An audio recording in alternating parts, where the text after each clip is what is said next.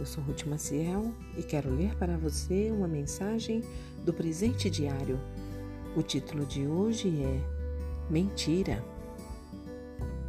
O versículo-chave encontra-se no texto de Gênesis, capítulo 37. Os irmãos de José mandaram ao pai este recado: Achamos isto. Veja se é a túnica de teu filho. Depois de vender José como escravo, os irmãos dele tinham de lidar com o velho pai. Sujaram no sangue de um animal a roupa especial que o pai lhe dera e a enviaram ao pobre idoso com a pergunta do verso em destaque. Não afirmaram nada, só o deixaram tirar suas próprias conclusões. Tecnicamente, não dá para dizer que mentiram. E o patriarca chorou esse filho por longos anos, enquanto os espertos permaneciam calados. Conta-se a lenda de um religioso que não podia mentir, mas, para defender um herói, respondeu aos que pediam informações.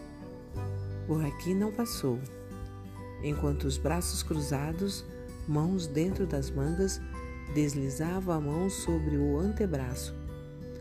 Os perseguidores entendiam que o herói não passara pela localidade mas ele dizia que não passara dentro da manga. Como tecnicamente não era uma mentira, o religioso ficou com a consciência em paz. Em qualquer dos casos, dá para honestamente dizer que, por não haver mentira técnica, ela deixou de existir? O que importa é a intenção de iludir, levar o outro a entender algo que não é verdadeiro, tanto faz como. Quantas outras formas de mentir somos capazes de desenvolver? Elogios insinceros, mentiras brancas, dizer que está tudo bem quando não está. Mentir geralmente parece custar menos do que dizer a verdade.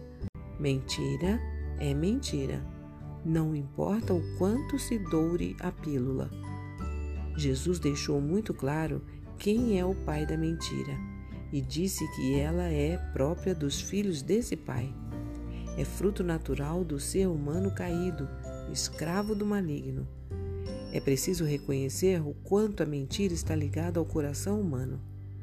Ela precisa ser erradicada, mas isso só é possível mediante completa rendição a Jesus e sujeição à obra do Espírito Santo de Deus na vida de cada convertido. Aprender a falar a verdade até que ela se torne o novo hábito. Um pensamento para o nosso coração hoje? Pai da verdade, precisamos da sua ajuda para nos livrar da mentira arraigada em nosso coração. Se você gostou, compartilhe com outras pessoas porque a palavra de Deus nunca volta vazia. Tenha um bom dia e fique na paz do Senhor.